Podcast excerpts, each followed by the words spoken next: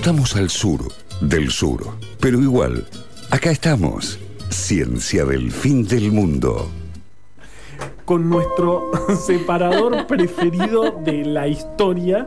Estamos al La, sur de... la semana pasada no te gustaba, esta ya te encanta el Sí, separador ese. es que yo cambio mucho de opinión. Sí, sí, sí. La, la ciencia un poco es cambiar de opinión también. Sí, sí, es Si verdad. tenés una evidencia que dice Es lo verdad. contrario, Sí, eh, si no cambias de opinión, Y va a estar complicado. estás más cerca de la Que religión. pasa mucho también. Claro. Bueno, eso un día lo podemos charlar. Bueno, son, son las eh, eh, dos y media, 14.30 en, en. Qué raro, porque siempre pienso como, claro, antes íbamos de 5 a 7, como que vos dijiste son las 2 y media, que no son las 2 y media, pero claro. Claro, son las dos y ahora media. Estamos sí, de sí, 1 sí. a 3. De 1 a 3, eh, eh, o sea, tenemos media hora más de programa todavía. eh, eh, la estamos pasando muy bien. Eh, pasando eh, muy a bien. pesar de la lluvia, llegamos raros todos, por común Sí, mojados. sí. Vos seguís en pata, Juli. Sigo en patas. Eh, em, no se me van a sacar las zapatillas, tenías razón. No, no, no, no, no, aparte hay No sé qué esperaba que pasara. No sé Claro, que dos me saqué las zapatillas sin gelito. Bueno, pero no estás Pero con se las te va a secar el pie. Sí, el pie sí, los pies los tengo secos. que los volvés a mojar Después cuando los pones en las zapatillas. bueno, tiempo, horas menos los tiempo tuve de seco. exposición. Es verdad, dos pie. horas sin, sin exposición Es, al es enfermedístico el pie mojado. A vos también te pone Ajá. muy mal humor. El pie mojado es.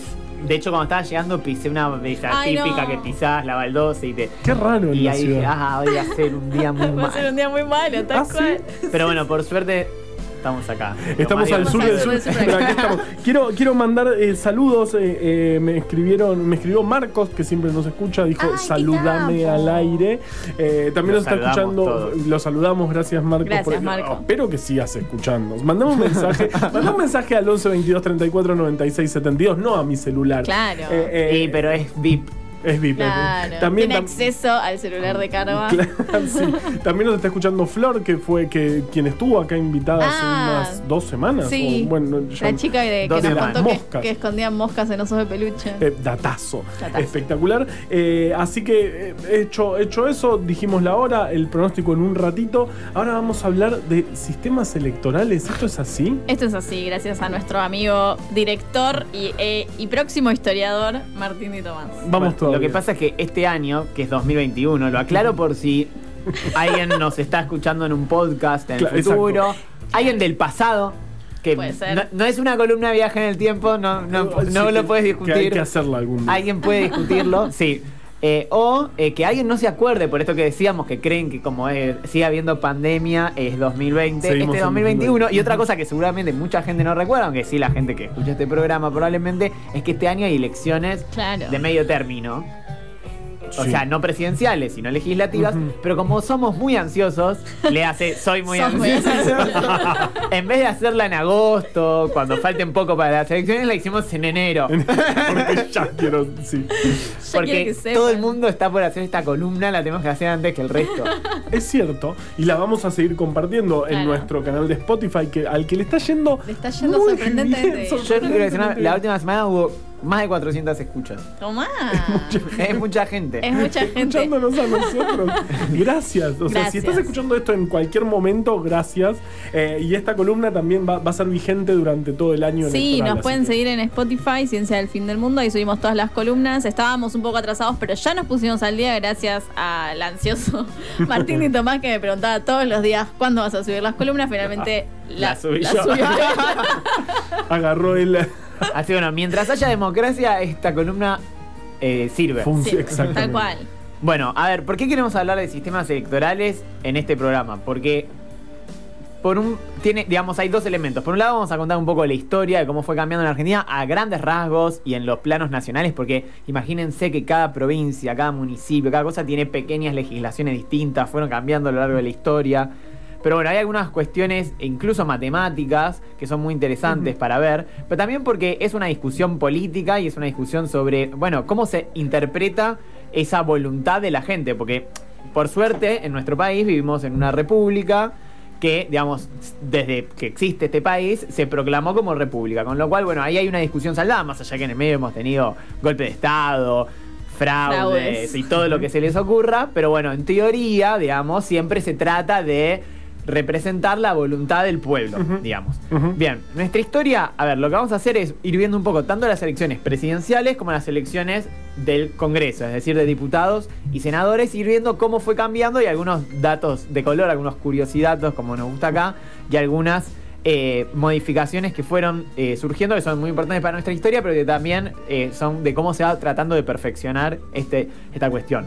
A ver, la historia electoral eh, la vamos a comenzar con la constitución de 1853, porque Ajá. antes no había, digamos, elecciones, sino que por distintos métodos eh, se elegía alguna autoridad. Por ejemplo, Rivadavia fue el, primer presidente elegido eh, por algún tipo de votación, que fue en un, en un congreso que había algunas provincias, ni siquiera estaban todas, no existía una constitución, con lo cual fue muy discutido. Que llevó sus muebles a la, a la, a la casa de gobierno. Por eso se dice el sillón de Rivadavia. Ah, es literalmente es- el sillón de Rivadavia. No, Ah. porque Rivadavia, cuando terminó su gobierno, se llevó todos sus muebles. Está bien, cuando te mudas te lo llevas. Claro. No, deja, sos Rivadavia, ¿sabes la cantidad de plata que tenía Rivadavia? Podría haber dejado su sillón Claro, y que sea el sillón de Rivadavia literal. Pero entonces Claro. hay una, o sea, el que está no es el de Rivadavia, es una réplica del de Rivadavia o tampoco tiene No, nada que que ver no- con eso. no es un tiene sillón cualquiera Cada, que cada presidente se lleva su sillón. Te dicen, empezás el lunes cuando ganás, vení con Bueno, a ver, en la constitución de 1853 fue cuando, digamos, se arma el primer mapa de cómo iban a ser elegidas, digamos, las autoridades en el país.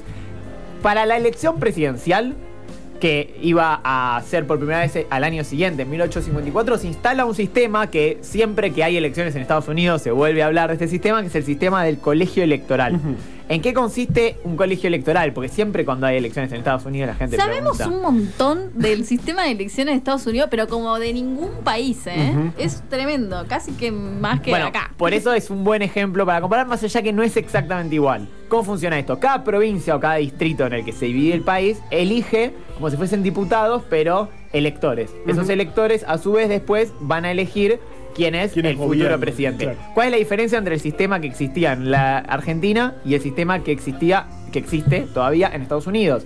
Que en la Argentina, digamos, eh, la cantidad de electores de cada provincia no son necesariamente todos para quien gana la provincia. Por ejemplo, hay dos candidatos. Si el can- En. Estados Unidos, por ejemplo, tuvimos la última elección entre Trump y Biden. Entonces, si los electores de Trump ganaban en un estado, todos iban para eso, ese partido.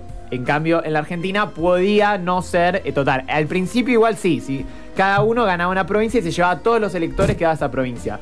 Es así que la primera elección para presidente, que fue en 1854, la ganó justo José de Urquiza por prácticamente todos los votos, pero en la cantidad de votantes, no de electores del colegio electoral, hubo 6.400 votantes, que eso representa un 1% de la población de aquel momento. ¿Por qué? Porque las leyes igual eran muy restrictivas, digamos, para votar. Aparte no, no estaba, digamos, muy bien pautado como era. Acá se votaba en voz alta en los atrios de las iglesias. En voz alta había que anotarse para ir a votar. Entonces te podían negar a anotarte porque si vos no eras ciudadano, Claro. y ahí ya Juli nos va a contar también un poco sobre esa discusión. Terribles curiosidades tengo al respecto. Sí. Queda pautado que el mandato de presidente va a ser de seis años, el mandato de diputado va a ser de seis años y el mandato de senador va a ser por nueve años.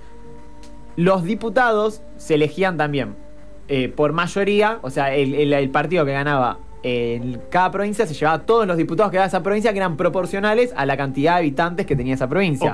En cambio, los senadores eran fijos dos por provincia. Es decir, una provincia que tiene men- menos habitantes, Habitantes que igual otras aporta. tenía dos senadores. Hoy en día son tres senadores por provincia. Ahora vamos a contar Pero cuándo sigue, fue el... sigue siendo que los senadores son fijos y los diputados son Por- según la población. Exacto. Claro. Entonces, en 1862 tuvimos la primera sesión del Congreso, el primer Congreso, Wow. inaugurado por eh, Bartolomé Mitre, de quien ya hemos hablado, nunca de forma muy positiva, ¿no? Porque Digamos. no se lo merece.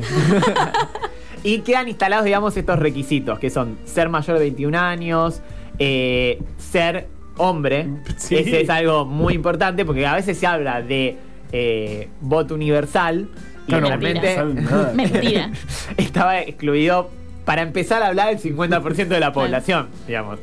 Sumando algunas cosas como que, por ejemplo, los sordomudos no podían votar, los funcionarios eclesiásticos no podían votar, y obviamente los inmigrantes, que es una obviedad porque sigue siendo así, nadie, nadie sin ser Naturalizado, países, a veces claro. naturalizado sí, a veces no, pero nunca siendo inmigrante. Pero en ese, pa- en ese eh, durante mucho tiempo en la Argentina los inmigrantes eran un porcentaje, a veces ha llegado Claro. al tercio Claro. de Sí, la sí, sí, población sí, del sí, país. sí. Entonces, muy importante. En 1862 Ujú. tenemos algo importante que es que por primera vez las mujeres votaron en la ciudad de San Juan. En una ¿No es elección así? municipal, tal cual. Era un voto, era voto calificado. Después de 1914 en San Juan se sacó la calificación del voto.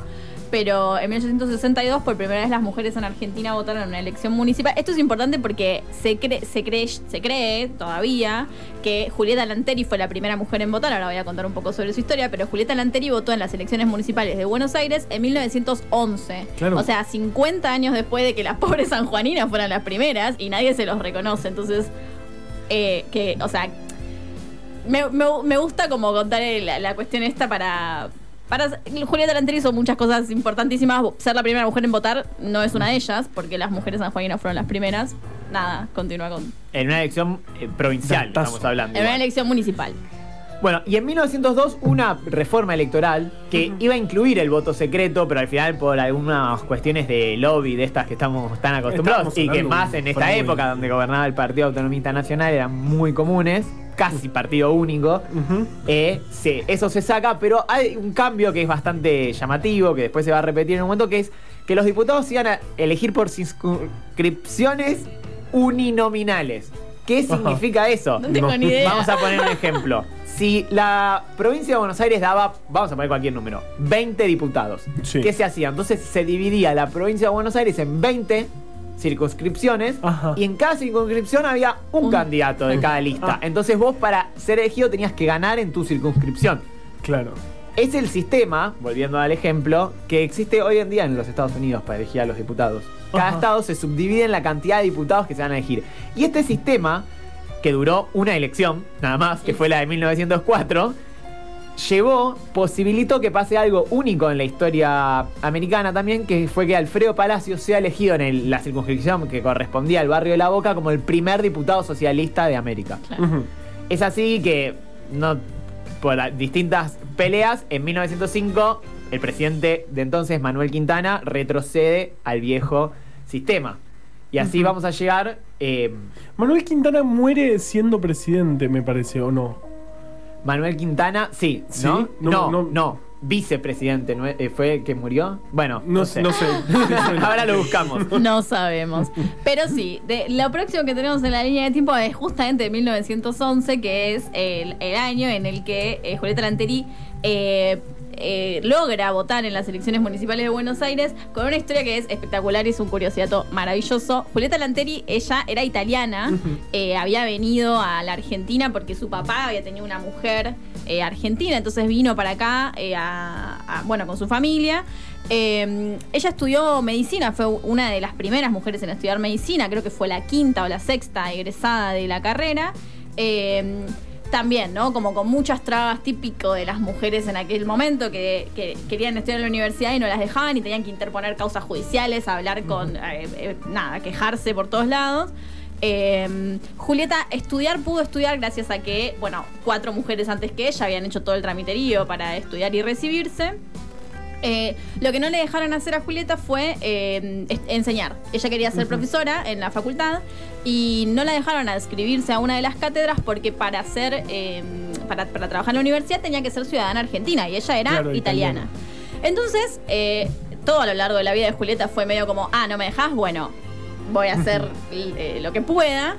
Eh, Julieta pidió la carta de ciudadanía eh, argentina, que en ese momento tenía ciertos requisitos como eh, ejercer una profesión liberal, como era la medicina, tener una propiedad que Julieta tenía en Verazategui, eh, pagar, bueno, pagar impuestos, esas cosas. Entonces ella fue y dijo, mira, yo cumplo con todo lo, con todo lo que dice la ley que hay que, que hay que cumplir, quiero mi carta de ciudadanía argentina.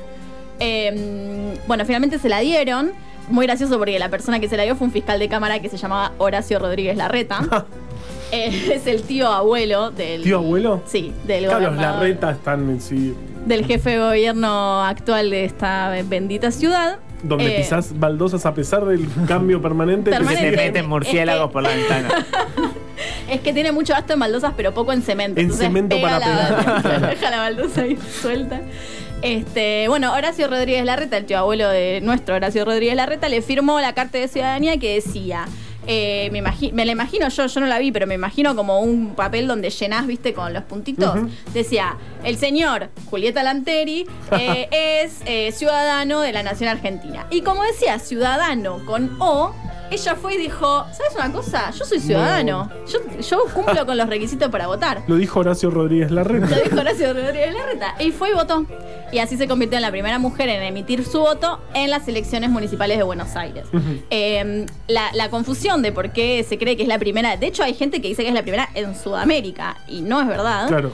Eh, es porque en la, el presidente de la mesa donde ella votó era eh, Adolfo Saldías, el Saldías de Recoleta, un historiador importantísimo que después en sus memorias él escribió que él había tenido la eh, suerte, el, el gusto de firmarle la papeleta de elección a la primera mujer, pero él no sabía que en San Juan ya habían votado las Claro. mujeres. Entonces por eso ahora se cree que Julieta fue la primera en votar. Julieta no fue la, prim- la primera en votar, eh, pero sí fue la primera en ser candidata a elecciones eh, legislativas.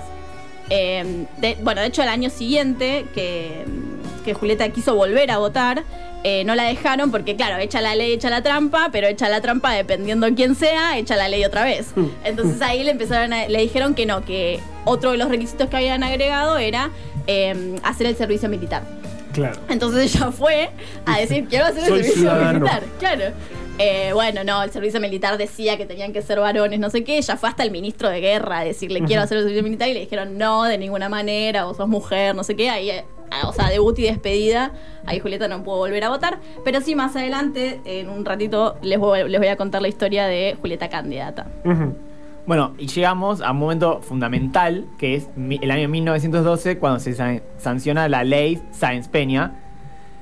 Cuando, bueno, digamos, para descomprimir un poco la presión social, sobre todo del radicalismo, se llega a eh, poner, eh, reglamentar de una forma un poco más prolija cómo eran las elecciones e imponer lo más importante de todo, que es el voto secreto, digamos, que es el principal cambio de la ley Sáenz Peña. Otras cosas que se ponen, son- se baja la edad de votación a 18 años, No sigue 21. siendo masculino igual, pero no 21.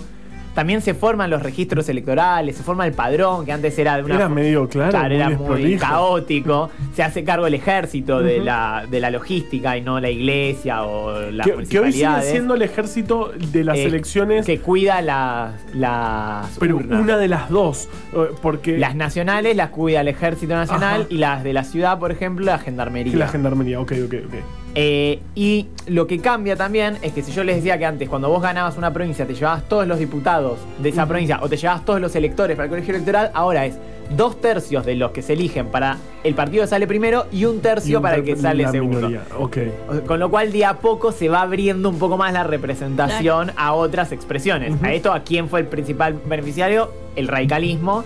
Porque, bueno, en muchas provincias podía disputarle todavía el segundo lugar a los conservadores. Y en algunos distritos, como en la ciudad de Buenos Aires, permitió que el socialismo también vuelva a- al Congreso. Y también logró algo muy importante, que es que si hablábamos que en 1854 teníamos un 1% de participación, ahora dentro del público masculino, obviamente, la participación subió al 62%. Ok. Así todo, hubo 1.189.000 votantes sobre 8.300.000 habitantes. Ujú. Con lo cual la proporción seguía siendo Seguía baja. rara. Sí, seguía. Bien, y en, y, y en este periodo, digamos, donde vamos a tener al radicalismo ganando este, estos nuevos formatos de elecciones, que una cosa que me olvidé importante, los senadores, que seguían siendo dos por provincia, no se elegían por voto directo, digamos, sino que se elegía en un colegio electoral que se formaba en cada provincia para elegir los senadores. Ajá. Es decir, digamos, vos votabas a los partidos de tu provincia y ellos a- ahí Elegían elegían el al senador. Eso hizo que el radicalismo de Irigoyen nunca pueda llegar a la mayoría en el Senado hasta el final de su mandato. Ok. Y en el medio tuvimos la historia, digamos, también muy interesante de la presentación de la lista de Julieta Lantieri, ¿no? Sí, tal cual. Julieta Eh, candidata. Julieta candidata, Julieta sí fue, ya les dije, no, es, no fue la primera en votar, pero sí fue la primera eh, candidata con esta idea de eh, que todo lo que no está prohibido está permitido. ¿no es cierto? Y no había ningún lugar de la ley que dijera que las mujeres no podían ser candidatas. Decía que no podían votar, pero no decía que no podían ser candidatas. Entonces, eh, Julieta decidió formar un partido, que es el Partido Feminista Nacional, y en 1919 presentarse a elecciones como diputada. Eh, Julieta, bueno, ella era médica, había trabajado en, en- en la universidad y en el hospital de clínicas, eh, al principio sin remuneración, era un momento en el que claro, nadie se quería atender con una mujer, ¿no? Los varones ciertamente no querían porque cómo me voy a desnudar enfrente de una mujer, no sé qué, las mujeres también les tenían desconfianza, ella como médica no, no triunfó tanto como, como política. Sí tenía una posición eh, acomodada con, eh, gracias a su familia eh, y sí trabajaba de médica, pero, pero, pero no, no, no tenía un montón de dinero y todo el dinero que ganaba lo ponía en sus campañas electorales. Eh, entonces, bueno, eh, ella hizo una campaña durante todo el año eh, para, para entrar al, al- al Congreso. Eh, ella era muy amiga de Alfredo Palacios, de los socialistas, pero no quería entrar como dentro de la lista de los socialistas, entonces creó su propio partido, el Partido Feminista Nacional, y se presentó a las elecciones en 1919, eh, eros- erosionando toda su, su herencia. Eh, y esto es rarísimo porque Julieta había podido votar en las elecciones municipales una vez y todavía no teníamos voto femenino. El voto femenino vino como 50 años después, eh, 40 años después. Eh, entonces, en realidad, Julieta no la pudo votar ni una sola mujer. Claro. O sea, ella tenía una plataforma claramente feminista, socialista también, porque eh, simpatizaba con, esa, con, con ese partido, eh, pero no la podían votar las mujeres. Bueno, Julieta terminó esa elección con 1.700 votos. Ajá. Un montón. Un montón. Porque te pones a pensar que eran todos de varones. Respetables 1700 votos de varones. Muy respetable. Obviamente no entró en, en- en el Congreso. Eh, pero sí logró una cosa muy, muy genial, que fue que al año siguiente, cuando hubo elecciones otra vez, el Partido Socialista precisamente llevaba como tercera candidata a diputada a una mujer, Alicia Riglos de Verón de Astrada. Eh, Julieta también se presentó en esa elección. eh, obviamente ella no ganó, Alicia tampoco ganó, pero entre las dos duplicaron la cantidad de votos que iban dirigidos a mujeres, digamos. Y estamos hablando de 1919, o sea, estoy mal con las cuentas, pero creo que fue 20 años antes de eh, la sanción del voto femenino. Que en el 51. Cuaren- o sea, la sanción es del 47. Claro, la, claro. la primera elección fue La en el elección 51. 51. Claro, o sea, 20, a- casi 20 años antes de, de la sanción del voto femenino ya había por lo menos 1700 en 1919 y el doble en 1920 que estaban varones. O sea, siempre estamos hablando de que votaban varones que estaban dispuestos a darle sus votos a las mujeres. Ujú. Bueno, entonces seguimos. eh, bueno, después tuvimos la década del 30, digamos, donde Oh. fue una época de mucho fraude. Fraude de verdad, en el sentido de que. Fraude patriótico, o sea, a diferencia de que en la época eh, previa a la ley Sáenz Peña, algunos dicen que no es tan fraude porque realmente la, la ley ya era gris. En cambio, eh, durante la década del 30, eh, digamos, como la ley Claro. es clara, vos tenías que violarla, digamos, literalmente eh, a, la, a la ley. Entonces, eh, esta, bueno, es una época que termina con el golpe del 43, después tenemos la elección de Perón en el 46, y este es un gobierno muy importante para la historia electoral del país, por, por un lado, la ley del voto femenino, de la que hablábamos recién, de 1947, y la reforma constitucional de 1949. Tanto la ley del voto femenino como la reforma constitucional aplican para las elecciones de 1951 y hacen que, bueno, por primera vez voten las mujeres en una elección nacional. Se restituye eh, la- el sistema uninominal, es decir, esto de que cada provincia se subdividía por la cantidad de diputados que, te- que daba. Que aportaba, y es muy llamativo porque lo que sucede es que lo que se dice es que el peronismo eh, ordenó las circunscripciones de forma de tener mayoría en todas. Entonces había eh, mezclas rarísimas donde, digamos, como que no respondían a ningún patrón eh, ni cultural ni de los barrios, sino que mezclaban cualquier cosa con otra para que siempre Claro. tratar de quedar en mayoría. Y otra cosa interesante es que por primera vez en la historia argentina se elimina el colegio electoral. Y en 1951, cuando Perón es reelegido presidente, es elegido directamente. Directamente. Y un dato de color es que en 1954, cuando Hortensio Quijano fallece, que era el vicepresidente, se organizan unas elecciones para elegir vicepresidente. Mirá. Rarísimo. Las primeras de la historia deben Y ser. únicas. Y únicas. Elecciones para vicepresidente. Bueno, después eh, Perón es derrocado en 1955. La que ya nombramos mal llamada Revolución Libertadora eh, eh, organiza una asamblea constituyente para 1957. La asamblea constituyente, cuando se quiere modificar la constitución, como también pasó en el 49, eh, se llama elecciones y se vota como si fuesen diputados, pero para, para discutir eh, la nueva constitución. Obviamente el peronismo estaba proscripto, Pro- pro- con lo cual ya poco valor tienen esas elecciones. Un partido que venía de sacar el 62% de los votos. Se deroga la constitución del 49 y se restituye la, eh, Anterior. la constitución de 1853 con las La modificaciones. anterior, anterior, anterior, muy anterior. Es que no, porque la primera de 1853 es eh, 1949. Claro. No hay otra antes. Y esto es algo de lo ah, que más me interesa a mí. En 1963, con el peronismo todavía proscripto, se instala un sistema que hoy sigue rigiendo, que es muy importante, que es el sistema DONT. ¿Qué es el sistema DONT? Nunca lo entendí. ¿Vos sabés que me lo Vamos a tratar de la explicarlo. Vamos. Podemos subir un- una foto porque es más fácil con un gráfico. Pero el sistema DONT es una forma para darle proporcionalidad a la elección de diputados sin perder una pequeña ventaja para la mayoría. ¿En qué consiste? Entonces, cada la se agarra cada lista y se agarra el total de votos y se lo divide por la cantidad de diputados que están en juego. Entonces, por ejemplo, se lo por ejemplo, vamos a hacer un ejemplo. Si hay cuatro diputados en juego y yo saqué 40 votos, se divide por 1, 40, por 2, 20, por 3, 13, por 4, 10. ¿Está bien? Así, con cada lista se divide eh, por todos los números hasta llegar al total de diputados Ah. que están en juego. Y entonces lo que se hace después es agarrar en orden, de arriba para abajo, vas viendo los números más grandes. Cada vez que vos sos el número más grande, te llevas el diputado, diputado. y se tacha. Es como que a mí me gusta porque cada diputado te lo ganás. ¿Entendés? No es que es como proporcional. Es como, ah, este lo gané yo. Es como un, casi un juego.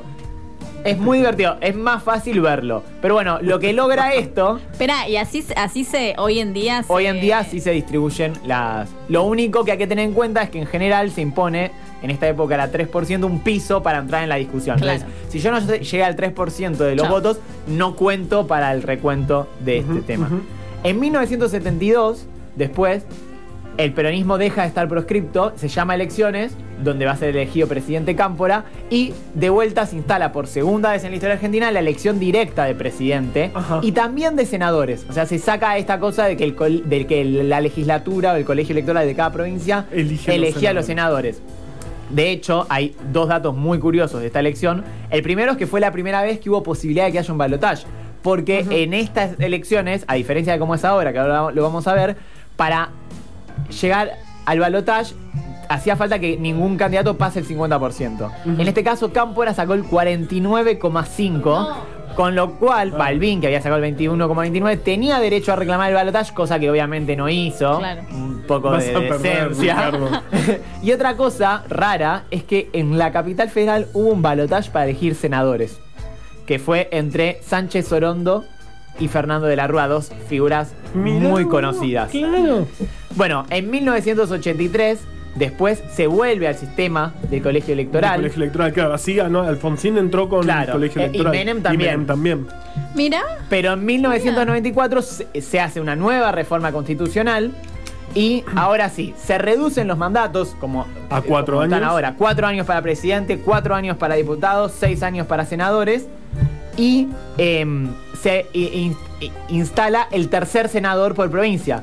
Antes eran dos para el ganador nada más, ahora son dos para el ganador y uno para el que sale segundo. que aumenta es- mucho más la representación. y otra cosa que Claro. sucede es que eh, el balotage pasa a ser.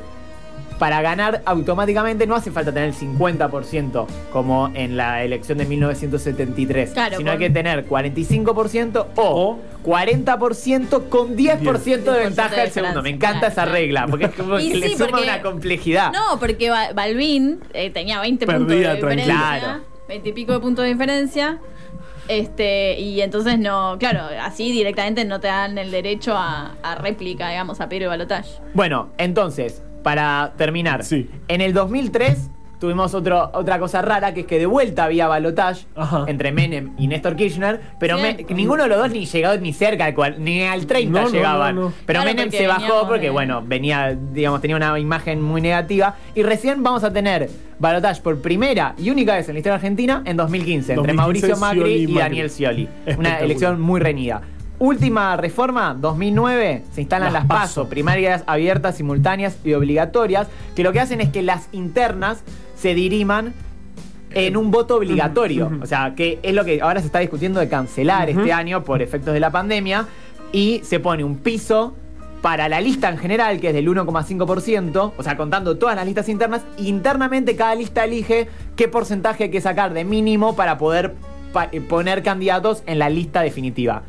Unas últimas dos cosas. Ok. 2012 se instala el voto joven optativo de 16 Sí, a 16 18 años ajá. y 2018, no quería dejar de decirlo, se instala la paridad de género en las listas de Es diputados y Que había habido en una en, en el 91, la primera, que era 30%. 30%, mínimo de pero ahora es uno y uno. Uno y uno uno. Me parece Bueno, muy bien. Espectacular. Estando en hora- Sí. Vamos rapidísimo al pronóstico del tiempo eh, y, El fin del mundo por la FM hecho ciencia. Ciencia del fin del mundo.